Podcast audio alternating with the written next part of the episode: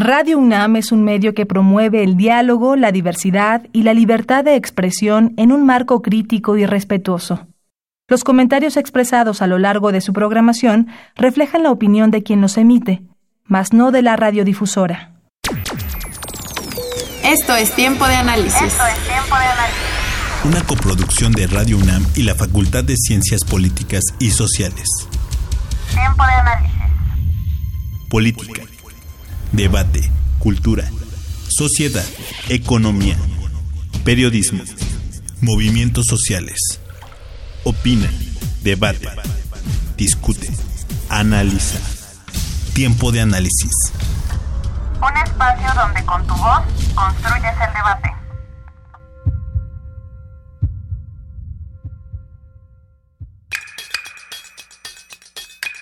Hola, buenas noches. Les saluda Elías Lozada. Esto es Tiempo de Análisis, programa radiofónico de la Facultad de Ciencias Políticas y Sociales. Estamos transmitiendo a través del 860 de amplitud modulada y vía internet en www.radionam.unam.mx. También nos pueden seguir en nuestras cuentas de redes sociales. En Twitter nos encuentran como arroba tiempo de análisis y también nos encuentran en la página de Facebook de la Facultad de Ciencias Políticas y Sociales.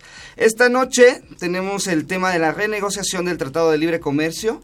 Y para hablar sobre eh, el tema tenemos a dos invitados, la doctora Mariana Aparicio, eh, doctora por, por Flaxo, que es eh, invitada recurrente del programa. Buenas noches, doctora. Hola, muy buenas noches. Y también nos acompaña el doctor Fernando González Rojas, él es profesor de la Escuela de Gobierno y Transformación Pública en el Tecnológico de Monterrey y director de los programas de posgrado en Derecho. Doctor, buenas noches. Eh, buenas noches, muchísimas gracias por la invitación. Eh, vamos a entrarle de lleno, antes recordando y mencionando a nuestro querido auditorio que este programa eh, está siendo grabado, vamos a salir transmitidos el día 11 de julio. Así es que vamos a tocar el tema de la renegociación del TLC a nuestro día, porque seguramente de aquí a que vayamos al aire habrán varias cosas que habrán cambiado o actualizaciones, pero bueno, hay tópicos que se pueden hablar y que vamos a desmenuzar, que van a estar vigentes, que están vigentes hoy y van a estar vigentes eh, el día 11 de julio. Haciendo la aclaración, eh, iniciemos. Vamos a darnos un contexto del Tratado de Libre Comercio, la renegociación que, que inició desde agosto. Estamos terminando mayo, y es 31 de mayo, y estamos cada vez como ah, con menos porcentajes de que se firme el acuerdo. Eh, empezamos con usted, doctor. Eh, ¿En qué contexto nos encontramos? Nos encontramos en un contexto de incertidumbre, pero antes de entrar en detalle, nuevamente gracias por la invitación y por crear el espacio para discutir temas que son tan relevantes, no solo para México, pero en realidad para, para el mundo, como el futuro del comercio internacional. Eh, incertidumbre. Yo creo que esa es la, la, tónica indiscutible de todo lo que estamos viviendo en estos días. Y se me hace muy buen ejercicio el grabar este programa ahora y sea transmitido después porque nos obliga a Mariana a mí un poco a, predecir el futuro. Eh, saber qué cosas son ciertas. A veces, a veces y bueno, al menos hoy tenemos dos certezas. ¿Vale? Eh, la política comercial de Estados Unidos como estrategia de seguridad nacional que ha invocado al aumento de dos sectores sensibles a sus principales socios comerciales, ¿no? Que, Bueno, dale, tú primero, ya después yo...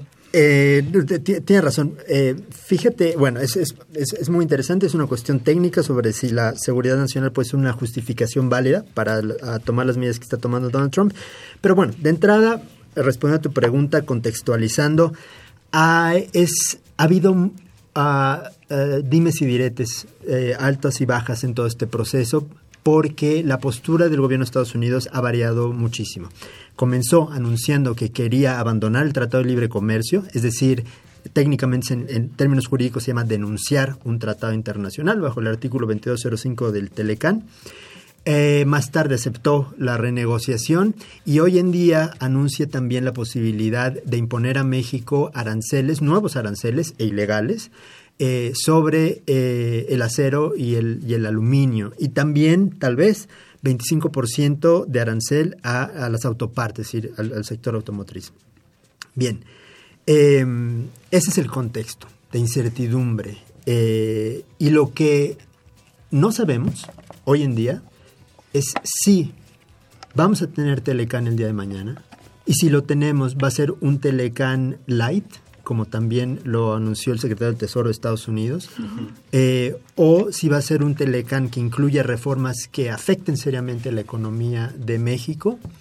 Y si a pesar de que se, se continúe con las renegociaciones del Telecan, le va a tocar al nuevo gobierno mexicano terminar esa renegociación. Es decir, no sabemos muchas cosas. Lo que sí sabemos, y permíteme comenzar con, esto, eh, esto es una predicción que me permito hacer, lo que sí sabemos es que eh, la postura de Estados Unidos va a continuar variando y hay un denominador común a todo lo que ha ofrecido y esa es eh, la de tomar medidas que afectan la confiabilidad de México para traer inversión y dificultan el comercio con nuestros socios por el momento. Esto es algo que dijo el secretario de Economía y coincido con él. La estrategia de negociación de, Donald Trump parece tener ese punto en común. Hacer menos confiable a México y afectar las relaciones comerciales que tenemos con nuestros, con nuestros con Estados Unidos y Canadá y probablemente con, el resto del mundo.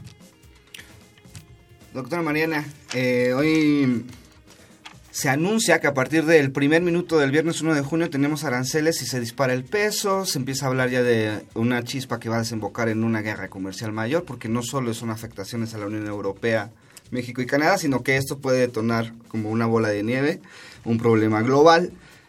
Ese es el contexto que tenemos ahorita, entonces, y estamos con la incertidumbre. ¿Qué más se le podría añadir a este, hoy 31 de mayo, a esta renegociación del TLC? Bueno, yo creo que eh, coincido con, el doctor eh, Fernando eh, en el sentido de que hay una no hay una línea ¿no? Una, una, consistencia en términos de la negociación desde agosto hasta, hasta nuestras fechas.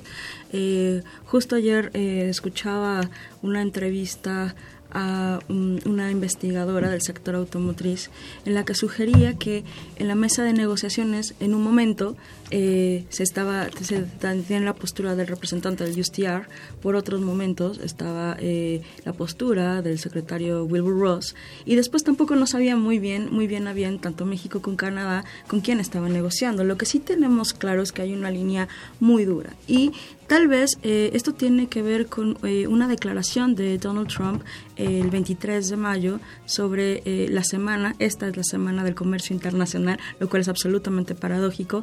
Y retomo tres palabras, el comercio para Estados Unidos y sus socios comerciales debe ser libre, justo y recíproco. Y en este sentido, uno puede entender ¿Por qué está formulando la política comercial de la forma en que lo está haciendo? Vía órdenes ejecutivas, vía negociaciones o actualizaciones de los acuerdos de libre comercio y también recurriendo a la posibilidad que tiene eh, vía el, USTR y no solamente eh, empezó una guerra comercial con China, también ya eh, la Unión Europea, Merkel ha declarado que va a tener un sanciones recíprocas por el impuesto al acero y al aluminio, que en un primer momento eh, meses pasados había exentado a sus principales socios comerciales. Estas tarifas, junto con la posibilidad de elevar el 25% del sector automotriz, eh, sobre todo aquellos países que son aliados, son socios comerciales de Estados Unidos. Entonces, esta posibilidad de que está invocando que por cuestiones de seguridad nacional, de nuevo, tomando en cuenta tres palabras, eh, libre, justo y recíproco implicaría al menos en el sector automotriz. Estados Unidos tiene, y tú no me dejarás mentir, eh, Fernando, eh, los aranceles más más bajos en el sector automotriz en el marco de la OMC, que es 2.5, respecto a la Unión Europea, que creo que era alrededor del 6.8, una cosa similar. O México. O México, y China también ayer anunció eh, que va a eh, reducir sus, sus, aranceles del 25 al 15%. ¿no? Entonces, en ese sentido, sí, estamos hablando no solo eh, de los efectos o los posibles efectos de la actualización del Telecan en México, ¿no? que coincido completamente contigo, y la certidumbre que puede haber en las negociaciones. yo creo que estamos mucho más allá. Yo creo que esto se va a cerrar, si se cierra, si se logra cerrar, cualquiera sea la característica del acuerdo, con eh, la nueva administración. Porque ya pasamos, eh, todavía también, y esto hay que decirlo, el Congreso no se ha pronunciado en contra de la extensión comercial. Entonces, por un lado, Trump, la administración Trump podía mantener hasta 2021 la extensión de la autoridad comercial, lo que le posibilita negociar y no tener prisa con el siguiente gobierno mexicano.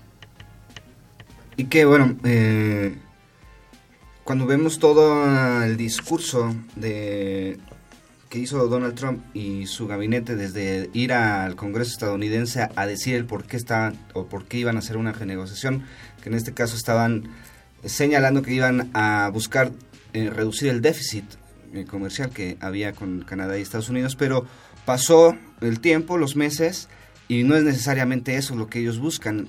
Antes de entrar al programa platicábamos, eh, parecería que ellos lo que quieren en sus acciones lo que están haciendo es reducir a México o que en, su acuerdo sea un ganar-ganar para ellos, sin importar eh, las contrapartes Canadá y México. Entonces, llegamos a una disyuntiva. Eh, ¿Será posible, podríamos ver un México en un mediano plazo, corto, mediano plazo, sin un TLC? Eh, bueno, mira, yo creo que acabas de tocar eh, puntos muy interesantes y con los que coincido. Eh, me permitiría tal vez afinar un punto y eso es, si nosotros tuviéramos la certeza de lo que quiere Estados Unidos es obtener un beneficio para ellos, bueno, eso de alguna manera aclararía la justificación para muchas de sus posturas, pero me parece que no es el caso. Muchas de las cosas que proponen en realidad tendrían efectos nocivos para su propia economía. Por ejemplo, si tú incrementas el precio de ciertos insumos que utiliza la industria de los Estados Unidos para producir em, eh, bienes finales que después eh, exportan o consumen internamente, esencialmente lo que estás haciendo es hacer más costoso ese proceso de producción. Y ese es precisamente el caso del acero y el aluminio. Ahora, ese tipo de medidas solo pueden tener, desde mi punto de vista, dos justificaciones. Uno, el beneficio electoral a corto plazo, es decir, mantener eh, eh, cautivo cierto sector de, los votantes que ven en eso, de alguna manera, la reafirmación de ciertas políticas eh, proteccionistas, es decir, vamos a proteger a nuestra industria del acero, que ha significado tanto para el desarrollo del país, o bien tener una agenda que va precisamente encaminada a debilitar a tus socios comerciales. Esa, como lo decía en mi primera intervención, eso parece ser una constante de las posturas que ha tomado Donald Trump. Ah, ¿Puede México vivir sin un Telegram? Bueno, sí puede vivir. Sin embargo, no es de los escenarios que tenemos posibles para, para, el futuro, no sería eh, una opción ideal para México. Obviamente tenemos otros acuerdos comerciales eh, con el resto del mundo, eh, incluyendo Estados Unidos, eh, los, tratados de la Organización Mundial del Comercio, por ejemplo. Tenemos tratados bilaterales con la Unión Europea, por ejemplo, con nuestros socios latinoamericanos. Es decir, no quedaríamos en un estado de, cero marco jurídico para el intercambio comercial y la inversión. Sin embargo, no es deseable para México. Ahora, permíteme ah, por último agregar otra cuestión muy importante. Si nos quedamos sin TLC, nos quedamos con los tratados de la Organización Mundial del Comercio, que también establecen reducción a las tarifas. Esto significa entonces que podemos estar tranquilos y decir, no, no, no, entonces al menos eso sí, Estados Unidos lo va a respetar. Bueno, todo parece indicar que no. Precisamente porque los aranceles que propone para el acero y el aluminio, que pueden empezar a ser efectivos eh, a partir del primer día de junio, eh, tal vez cuando este programa se transmita sabremos si efectivamente se impusieron o no, serían violatorios de precisamente del acuerdo constitutivo del, de la OMC. bueno, no, era no, existía la OMC cuando se firmó este acuerdo, pero que hoy es el, el tratado esencial de la OMC, que es el GATT. Pero también porque el, Estados Unidos se opuesto a la renovación de los jueces que integran el órgano de apelación, es decir, la Corte de Apelación del OMC, donde se dirimen controversias sobre el comercio internacional. Y precisamente por eso, eh, Emmanuel Macron, al inaugurar eh, la, reunión de la, de la OCDE en París, propuso reformar la OMC. Esto significa que no solo México, sino otros países como Francia y la Unión Europea están viendo en la OMC a un mecanismo para detener este tipo de medidas. Doctora, eh, a mí me llama la atención haciendo un rapidísimo contexto de lo primero que firmó, la primera orden ejecutiva de Donald Trump fue salirse del Tratado Transpacífico. Pero 14 meses después nos despertamos con un Twitter muy al estilo de Donald Trump, eh, anunciando que es posiblemente eh, eh, a, Estados Unidos le, le convendría otra vez iniciar y estar en un tratado transpacífico. Una incongruencia completa y que para los analistas y para los académicos pues es difícil explicar manzanas y peras con un discurso como el de Trump, porque esto a lo mejor son manzanas y peras, pero con el Trump que un día dice una cosa, otro día dice otra, pero son cuestiones ejecutivas con afectaciones globales, pues no sabemos qué esperar, no sé. Bueno, sí, eh, justo eh, fue la primera orden ejecutiva en materia comercial que firma Donald Trump y fue eh, bastante interesante porque justo fue Estados Unidos quien impulsó el cierre de la negociación del Acuerdo de Cooperación Transpacífico en aquel momento durante la administración de Barack Obama. Y a Barack Obama le costó...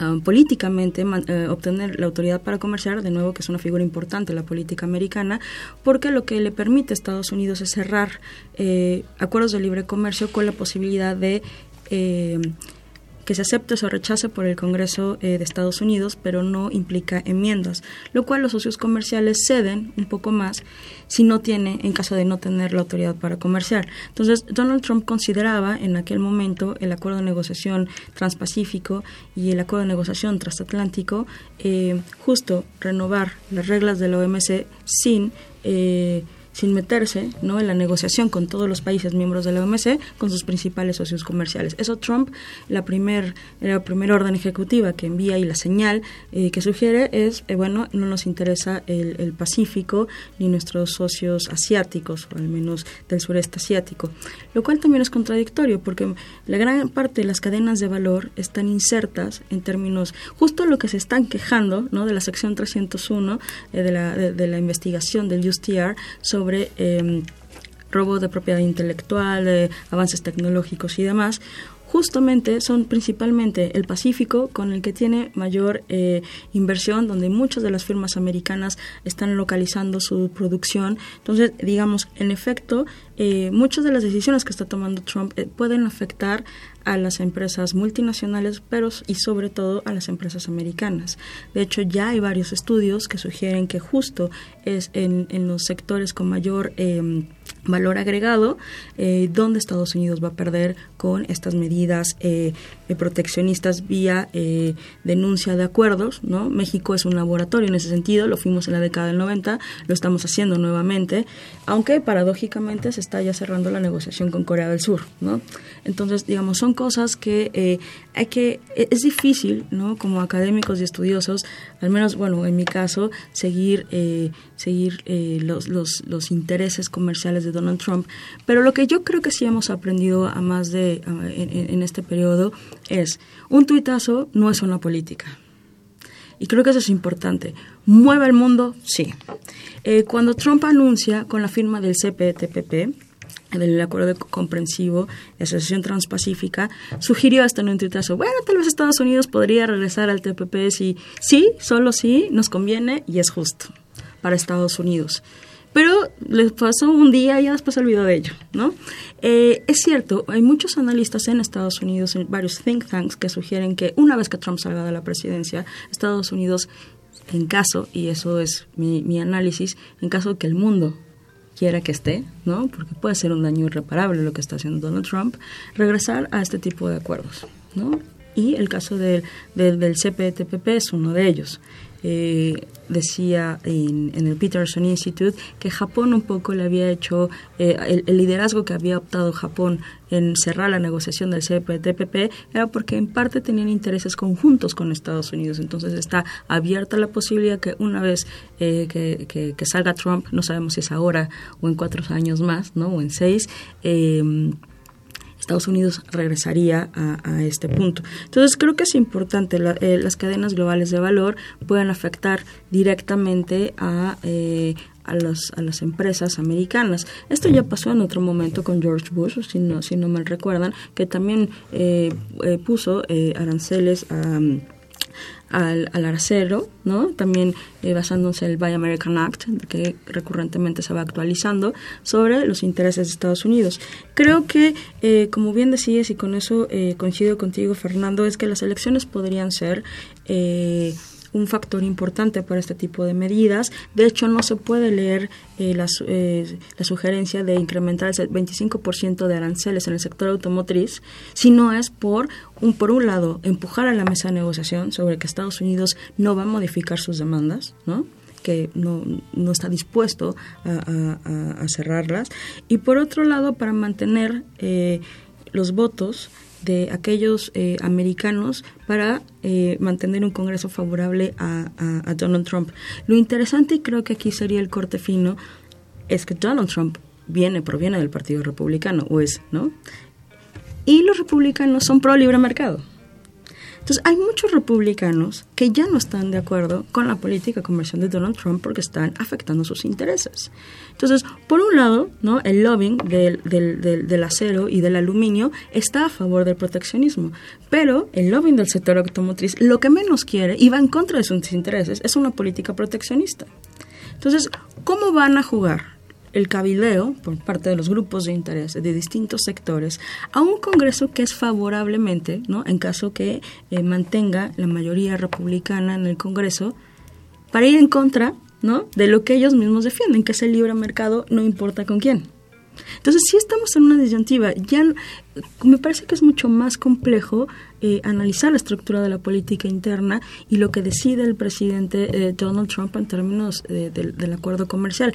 Lo que sí me parece y creo que es importante, y espero que en 10 días esto no cambie, la posibilidad de que esta administración de Enrique Peña Nieto con las administraciones actuales de Canadá y Estados Unidos son mucho menores cada vez y creo que una parte importante y que tampoco está en la agenda de las elecciones eh, y del discurso de los, de los candidatos a la presidencia es ¿y cuál es su postura de la negociación en el Telecán? Porque eso seguramente va a suceder una vez eh, teniendo los resultados de las elecciones intermedias de Estados Unidos y de la elección presidencial de México y del Congreso que ya nos metimos aquí en, temas netamente políticos, y es cuando hacemos la simbiosis entre economía, política y obviamente sociedad. Tenemos que ir a nuestra primera pausa.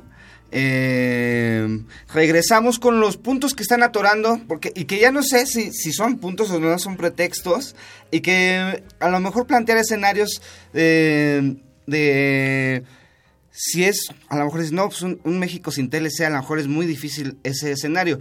Pero entonces, plantear los escenarios donde el TLC sí, sí ha beneficiado a México, en qué, en qué puntos, y el TLC o sin el TLC a Estados Unidos en qué puntos no lo va a beneficiar, que ya habíamos estado hablando aquí en, el sector automotriz, pero seguramente hay muchas otras industrias que eh, van a resentir estas políticas de Donald Trump. Vamos a nuestra primera pausa y regresamos, esto es tiempo de análisis.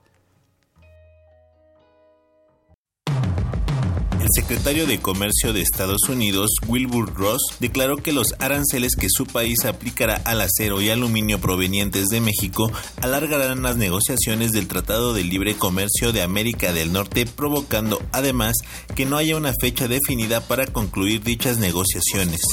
Recordemos que el jueves 31 de mayo Estados Unidos decidió aplicar un 25% adicional de impuesto arancelario a la importación de acero y un 10% al aluminio proveniente de México, Canadá y la Unión Europea. Esta imposición arancelaria ya la había aplicado el presidente Donald Trump desde el 8 de marzo, pero excluía a México y Canadá si estos estaban dispuestos a comprometerse con las exigencias que esta nación tiene con respecto al TLC. Es importante señalar que el secretario de Comercio de México y de Alfonso Guajardo mencionó que era prácticamente imposible que se llegara a un acuerdo sobre el TLC antes de las elecciones presidenciales de nuestro país que se llevaron a cabo el primero de julio. Para algunos analistas, esta guerra comercial entierra al TLC con América del Norte, además de afectar directamente a las industrias integradas con estas materias primas que tienen exportaciones e importaciones desde y hacia Estados Unidos.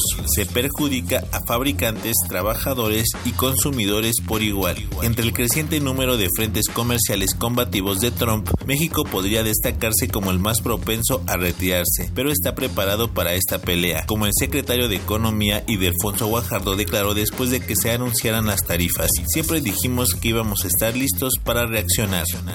Mi nombre es el Segundo, continúa escuchando Tiempo de Análisis. Estamos de regreso en tiempo de análisis, hoy hablando sobre la renegociación del Tratado de Libre Comercio de América del Norte entre México, Estados Unidos y Canadá. Eh, recordando al auditorio que este programa es grabado, las instalaciones de Radio UNAM se encuentran de vacaciones. Lo estamos grabando el 31 de mayo y con el 31 de mayo el contexto que tenemos, porque seguramente sobre este tema habrá muchas cosas que se actualicen. Pero bueno, eh, nos quedamos, ¿cuáles serían...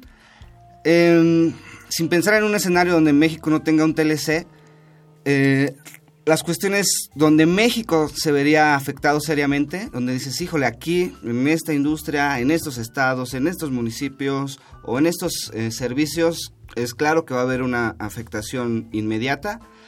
Y donde Estados Unidos, o digo, a lo mejor la pregunta es muy grande, ¿no? Pero, eh, ¿cómo Estados Unidos, o cómo Donald Trump más bien, está visualizando una economía cerrada para Estados Unidos cuando ellos han sido los defensores de, liberar la economía por, durante más de un siglo.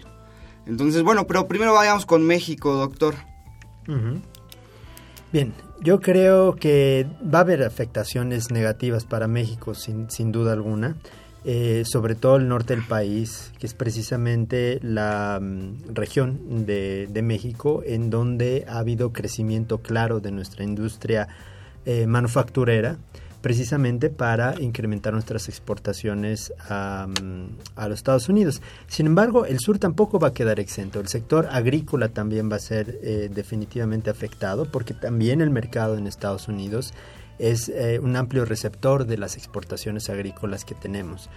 Em, por supuesto, no tener los beneficios del, del, Telecán para acceder al mercado americano va a afectar a estas dos regiones del país, va a afectar tanto a nuestra industria manufacturera como a nuestra industria agrícola, lo que no necesariamente significa que vamos a eh, dejar de exportar a los Estados Unidos.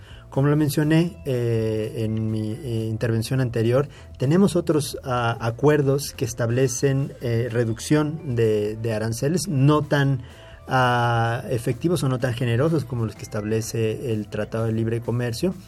precisamente estos acuerdos de la OMC que mencionábamos ah, hace rato van a permitir a México un acceso a esos mercados incluso en mejores términos que los productos de Estados Unidos entrando a México si no hubiera Telecán.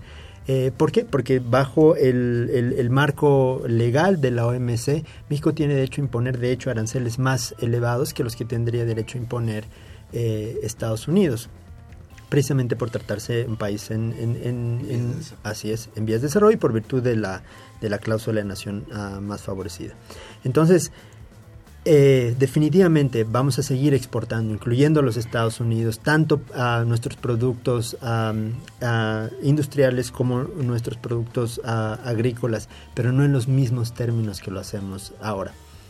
Eh, aprovecho precisamente para eh, recalcar algo que nuestro secretario del Trabajo anunció precisamente el día de ayer y creo que lo que está sucediendo en este momento con la renegociación del Telecán eh, debe empezar a tomarse así.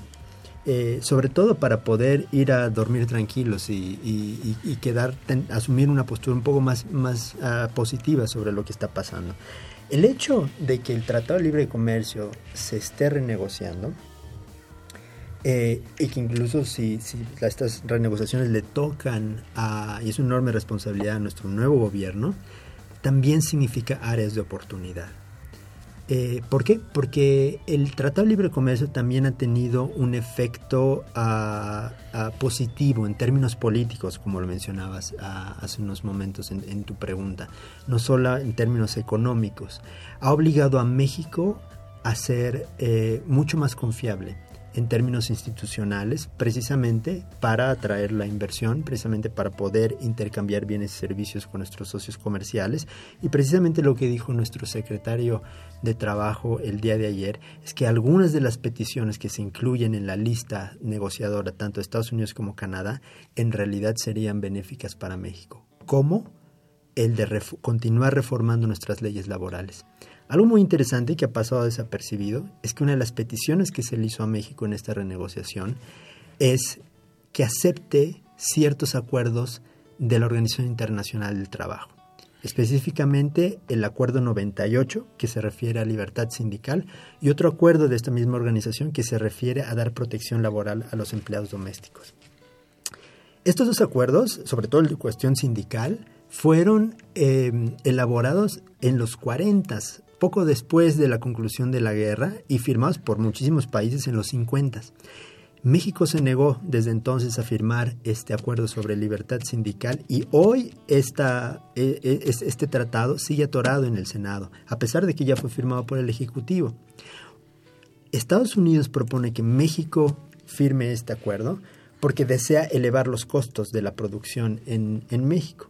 Sin embargo, si se firma ese acuerdo, probablemente habría un incremento en eh, tanto salarial en ciertos sectores como los estándares laborales en, en, general. Lo que dijo nuestro secretario del Trabajo eh, el día de ayer es que independientemente de que lo pidan Canadá o Estados Unidos, México debería continuar esa senda. Entonces estamos hablando de eh, ciertos efectos que ha tenido el Telecán en la vida política, en, las, las, políticas laborales, ambientales de México. Y creo que si esta renegociación se prolonga, si le toca esa responsabilidad al nuevo gobierno, no debe perder de vista este factor. Esta oportunidad puede utilizarse precisamente para utilizarlo como un trampolín y atender ciertos puntos de la agenda, ya no necesariamente de relaciones exteriores de México, sino cuestiones internas, como por ejemplo la reforma laboral.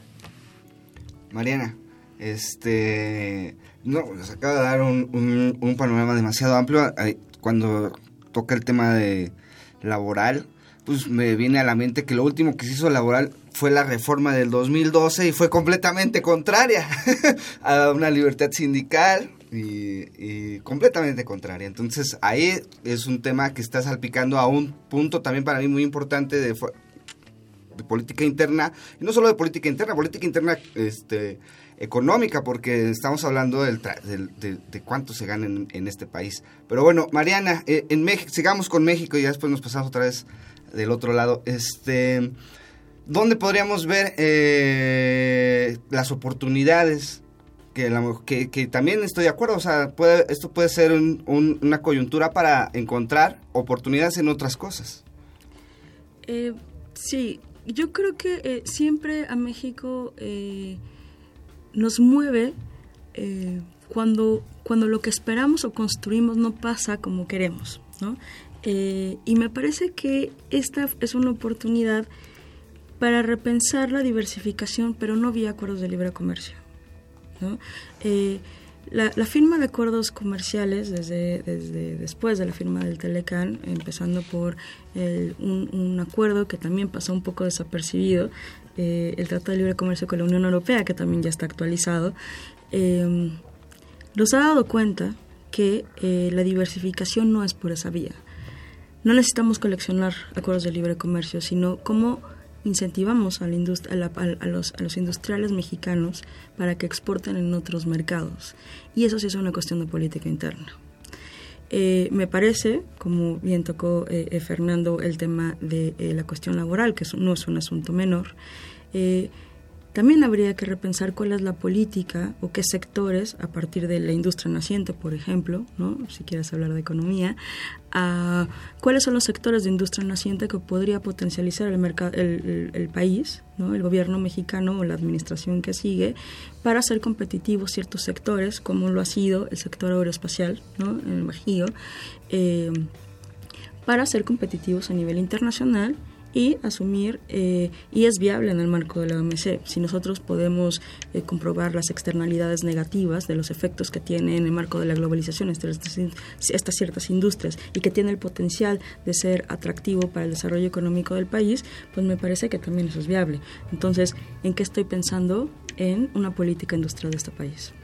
Es decir, la diversificación no pasa eh, ahora o nuevamente con acuerdos de libre comercio, aunque repito, eh, tenemos aún con el, con el, con el Telecan 13 em, acuerdos de libre comercio con más de 40 países, pero eso no es la vida. Entonces habría que pensar en cuáles son los sectores específicos y estratégicos de México que hay que incentivar y tener una política industrial que me parece hace mucho también se dejó de desarrollar en este país.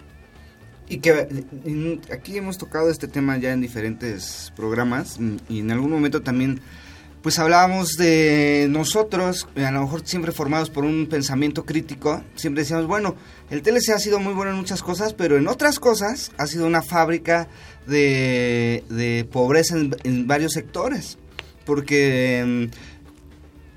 Mm, y son estudios, nos tenemos que ir a lo mejor un poquito décadas atrás, pues el, las áreas donde México producía cierto tipo de maíz o, o frijol o pues ya no ya dejaron de ser rentables porque eh, pues ahora es más barato o, y, inclusive pues ya no somos autosuficientes ir por esos productos que antes nosotros teníamos o, se tenía más producción ir al exterior porque es más barato porque eh, y ahí muchos había una había, contradicciones sobre bueno eh, sí aquí nos quedamos sin fuentes de empleo para cierto sector pero por otro lado tenemos fuentes de empleo para otro sector no aquí lo vean, bueno, y lo quiero plantear otra vez, pues no que era tan malo o tan bueno el TLC, no habrá una forma de decir, bueno, podremos renegociar o no, quedarnos con las reglas de la OMC, pero a lo mejor es momento de pensar, y, ya lo estabas tocando, pues de, de, ver a, México, empezar a ver a México, que es muy difícil, pero empezar a ver, a ver a México sin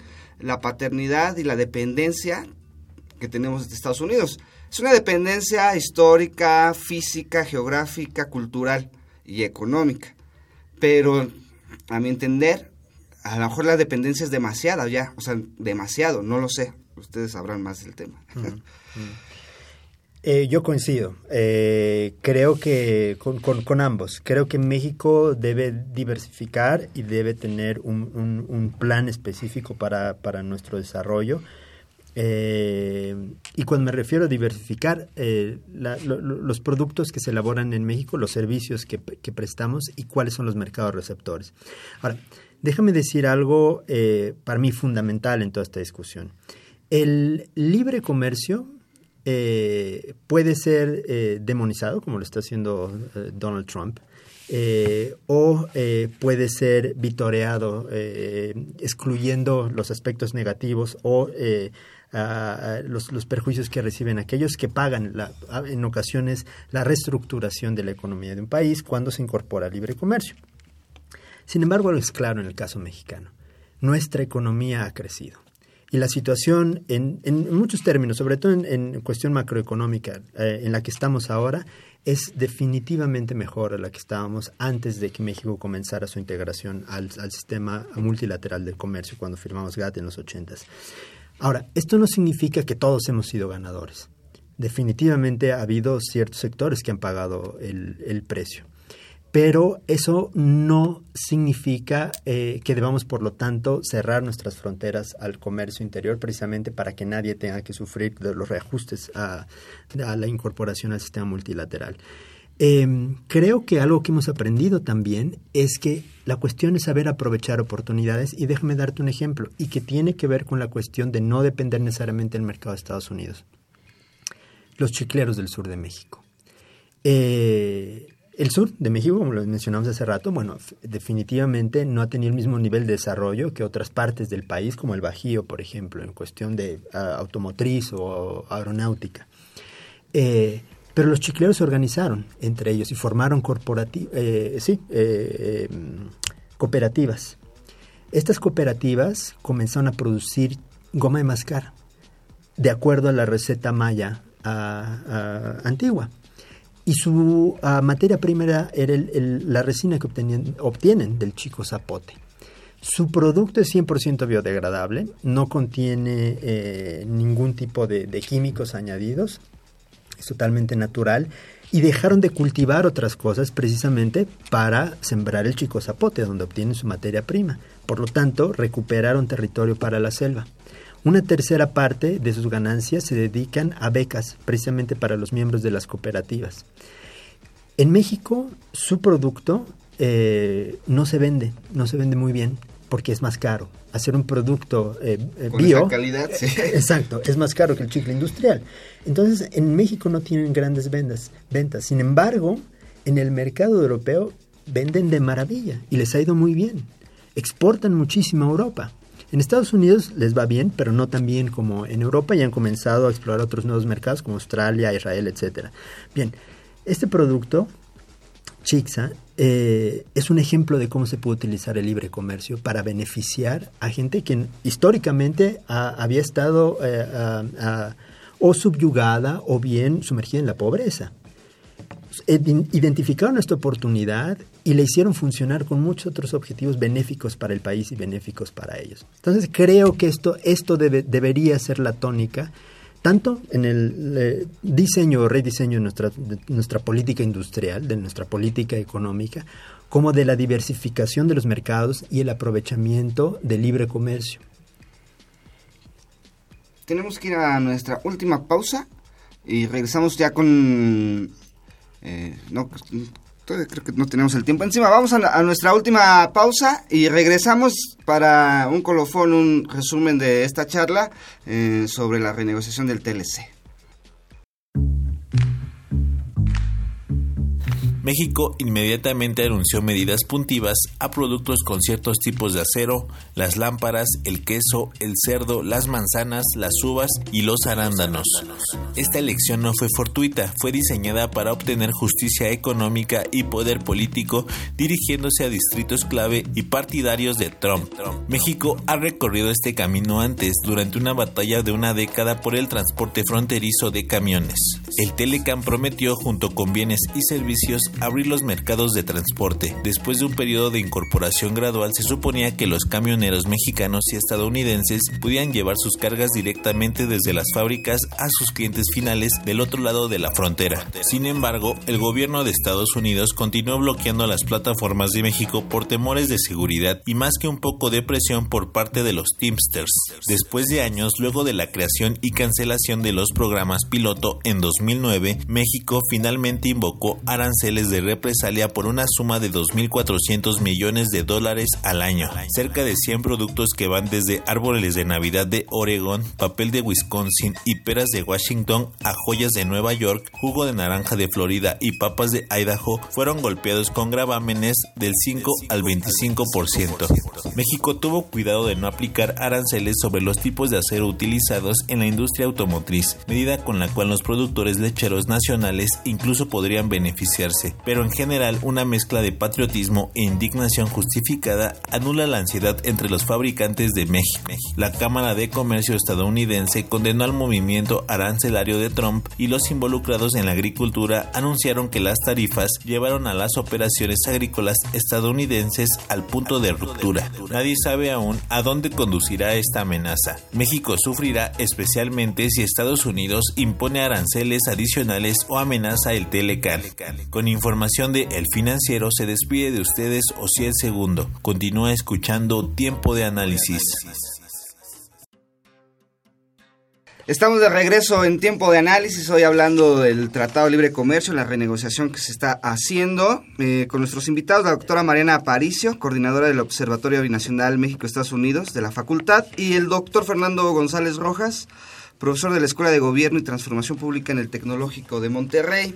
Eh, nos quedamos con estas eh, proyecciones que podríamos hacer en, eh, cuanto a México.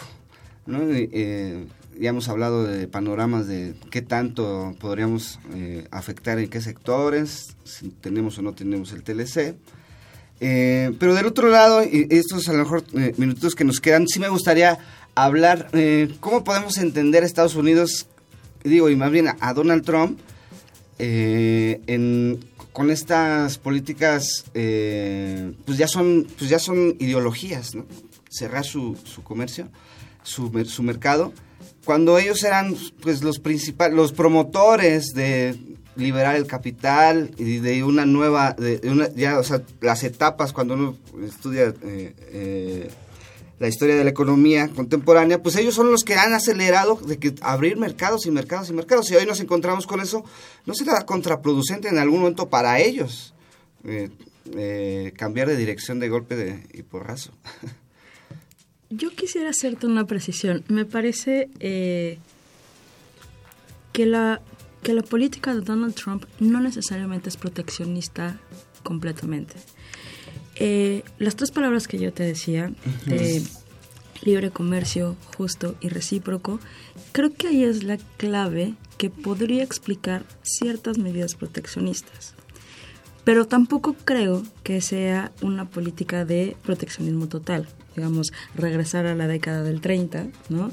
Eh, en donde, o al mercantilismo, donde los países eh, querían exportar pero no importar nada y acumular riqueza, pero digamos no estamos yo creo en, este, en, ese momento.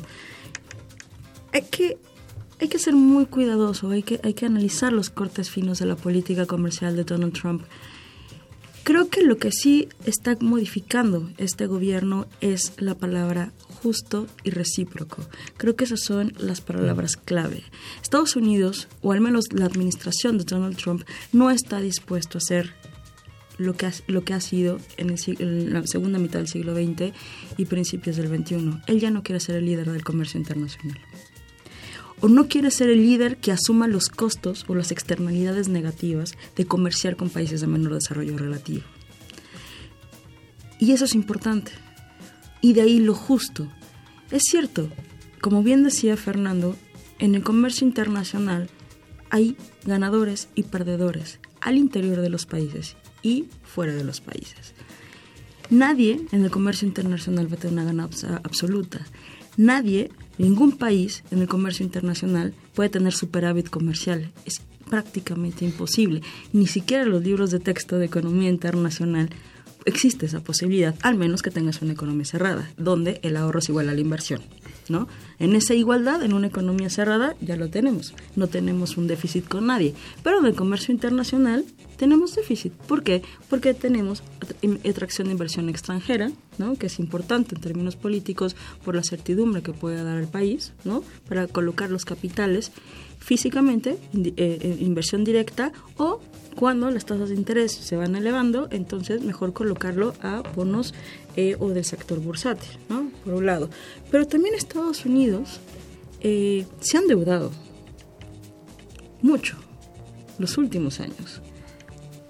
Mucho del, si queremos tomar el salario, el salario en Estados Unidos se ha mantenido deprimido. ¿Cómo es posible entonces que uno de los países que consume más puede mantener su consumo cuando los salarios no han aumentado. Por las importaciones de otros países eh, intensivas en mano de obra, traducidos en eh, precios mucho más bajos que los que podría producir el mismo Estados Unidos. Y por eso se ha mantenido ¿no? la depreciación del salario. Y por eso no hay cambios sustanciales o demandas de los, de los estadounidenses sobre un aumento de salario como si lo hacemos en México. Y eso básicamente eh, por el comercio internacional ha sido viable. Entonces, creo que eh, yo no creo que Trump, eh, no creo, pero es posible, todo es posible con, Donald Trump. Tampoco creo que denuncie a la OMC, no ni siquiera lo ha, lo ha verbalizado. Creo que son políticas específicas en sectores que durante su campaña ha sugerido que son importantes regresar a Estados Unidos. El sector automotriz, de nuevo, por ejemplo, es una insignia de lo americano, ¿cierto? Entonces, en un, muchos de sus discursos durante su campaña, lo que decía, vamos a regresar los empleos a este país. Lo dijo en Michigan. No, sé si lo recuerda nuestro auditorio. Sí, sí, cuando la famosa frase del sueño americano ha muerto, refiriéndose a los mexicanos, ¿no? Y fue un discurso muy racista y que, bueno, se hizo viral y conocido. Lo que yo creo que Donald Trump todavía no termina de entender bueno, pero también es importante, tanto el secretario de Comercio como el representante del USTR son defensores del proteccionismo. Si Ustedes eh, en nuestro auditorio, si tienen mucho interés en cómo se formula la política comercial, busquen los textos que publicaron estos dos personajes en la década del 90, justo cuando se estaba negociando el Telecan, ¿no? El primer Telecan.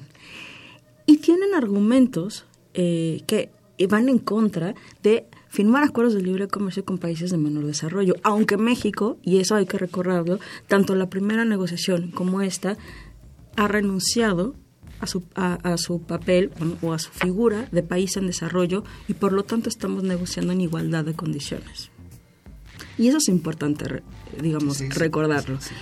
Eh, entonces, me parece que son medidas selectivas en aquellos sectores que Donald Trump puede considerar bastante benéficos en términos políticos, pero no necesariamente económicos. Y valdría la pena, cuando, cuando nos estén escuchando, analizar ¿no? el auditorio, ¿cuál ha sido el papel que tiene el lobbying del sector automotriz en contra de la postura que está adoptando el USTR? Eso va a ser muy interesante porque lo que nos puede mostrar es que dentro de Estados Unidos también hay intereses. El Estado no es un eje, una construcción homogénea de intereses. Hay una multiplicidad de actores. Y esos actores, entre más poder económico y político puedan tener, pueden modificar las posturas del Ejecutivo, que en Estados Unidos no es necesariamente el más poderoso. Pues bueno, hay una muy buena tesis o una muy buena postura de, para comprender eh, estas políticas que a veces uno, eh, y más cuando uno, como tú dices, el auditorio que le gusta y empieza a leer, pues llega un momento que hay una contradicción porque lee las notas o los análisis o los artículos de opinión de hace unos meses y es eh, estamos hablando de otra cosa o defendiendo eh, puntos contrarios. Fernando, para cerrar, eh, el Tratado de Libre Comercio todavía le va a quedar rato para que este, lleguemos a un acuerdo y, y ya aquí lo tocamos y en una de esas a lo mejor hay alguien que se sale antes, ¿no? Cierto.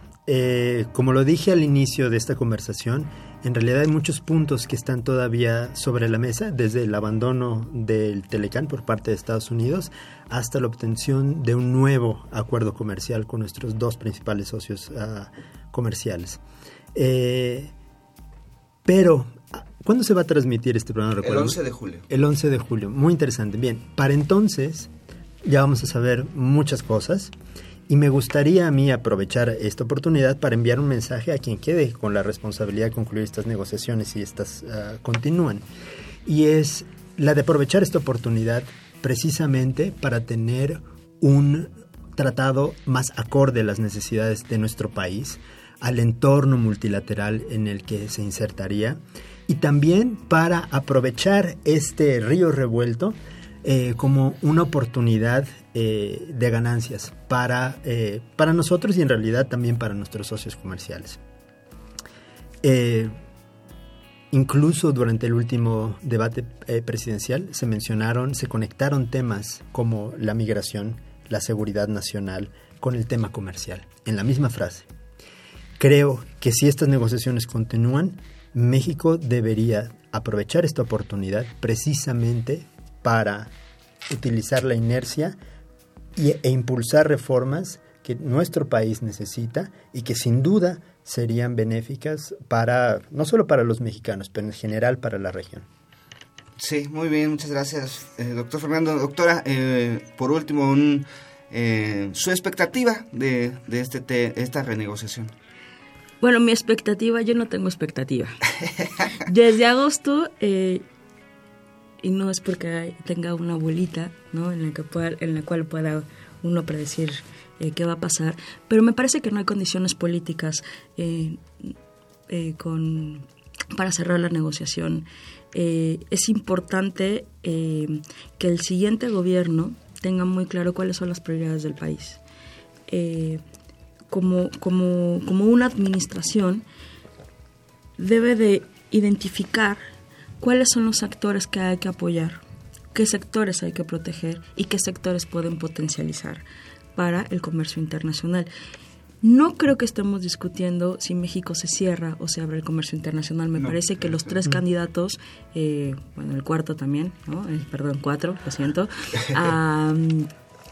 Creo que los cuatro candidatos eh, han dejado muy claro que México va a mantener eh, su inserción económica internacional. Eh, me parece que falta mucho camino por recorrer, independientemente si se cierra o no la negociación, que yo creo que no, con, con, esta administración, y que se continúe la negociación con la siguiente administración. Me parece que los mexicanos que, que, que están en la mesa de negociaciones eh, gente con mucha experiencia, de un muy alto nivel, que tiene muy claro cuáles son los intereses del país y esa es tal vez una de las razones por las cuales no estamos hablando de una firma, de un acuerdo light. no Me parece que al menos sí está muy claro identificado cuáles son los intereses del país, que hay que mantenerse, pero identificar áreas de oportunidad. En todo caso, eh, si, la, si la negociación se, se avanza en la siguiente administración, o en dado caso que finja demencia, ¿no? Estados Unidos y decida eh, no cerrar la negociación y dejarlo al infinito, total, si tiene la actualización, la, autoridad para comercial hasta el 2021, pues venga y pase, ¿no? Alguien se va a cansar, ¿no? Y alguien va a ceder, diría, diría Donald Trump. Puede ser que sí, puede ser que no, pero en el, en el Inter tenemos el, el, el acuerdo que tenemos ahora, actualizando otros acuerdos que podemos potencializar para ser más competitivos y crear eh, y crecer mucho más en términos económicos. Podemos atraer inversión extranjera. Tenemos el sistema multilateral de comercio y en dado caso que Donald Trump un día se despierte y nos mande un tituazo a las 6 de la mañana, ¿no? A las 4, como es su costumbre. Si se despierta temprano. Si se despierta temprano, eso sí no le podemos negar. ¿ah? Con una hora antes Washington, pues ya. Entonces, el siguiente presidente yo creo que debe ser también muy tempranero, porque si no, no sabemos qué vamos a hacer. Ah, también hay una serie de reglas y, que hay eh, que, que, el presidente de Estados Unidos tiene que eh, darle al Congreso en caso que quiera denunciar el Telecán. Todo, todo lo cual implica tiempo para México y para tener distintos escenarios. Por lo cual yo no soy tan fatalista. Eh, me parece que un acuerdo comercial lo que permite es dar certidumbre ¿no? Eh, sobre eh, los accesos aunque siempre es viable, políticas proteccionistas, selectivas, si van en contra de los intereses nacionales. Y hay que recordar, para Donald Trump el interés nacional es la seguridad económica también, no solamente seguridad eh, militar ¿no? o de seguridad, sino también es la seguridad económica, lo que eso que él entienda, ¿ah? porque tampoco es muy claro, nadie, nadie lo tiene muy claro. Entonces lo que sí me parece es con Telecan, eh, con Telecan eh, vigente, con un Telecan actualizado o no, eh, me parece que eh, hay muchas posibilidades para repensar nuestro país y hacia dónde queremos ir, no solamente el gobierno, sino también vinculado con la sociedad civil y con los empresarios de este país. No podemos eh, pensar en un México distinto si no es un trabajo en equipo, de forma seria y pensar qué es lo que queremos para, para un futuro inmediato. Un trabajo en equipo. Nos quedamos con eso que seguramente lo necesitamos. Eh, en este tema. Le agradecemos al auditorio, doctor Fernando, eh, doctora Mariana, habernos acompañado. Gracias haciendo la, aclaración, este programa está siendo grabado el 31 de mayo. Eh, muchas cosas también seguramente habrán cambiado para cuando estemos al aire. Muchas gracias por su atención. Nos escuchamos en el siguiente tiempo de análisis. Yo soy Elías Lozada. Muy, muchas gracias y buenas noches. Esto fue Tiempo de análisis una coproducción de Radio UNAM y la Facultad de Ciencias Políticas y Sociales. Tiempo de análisis. Política, debate, cultura, sociedad, economía, periodismo, movimientos sociales. Opina, debate, discute, analiza. Tiempo de análisis. Un espacio donde con tu voz construyes el debate.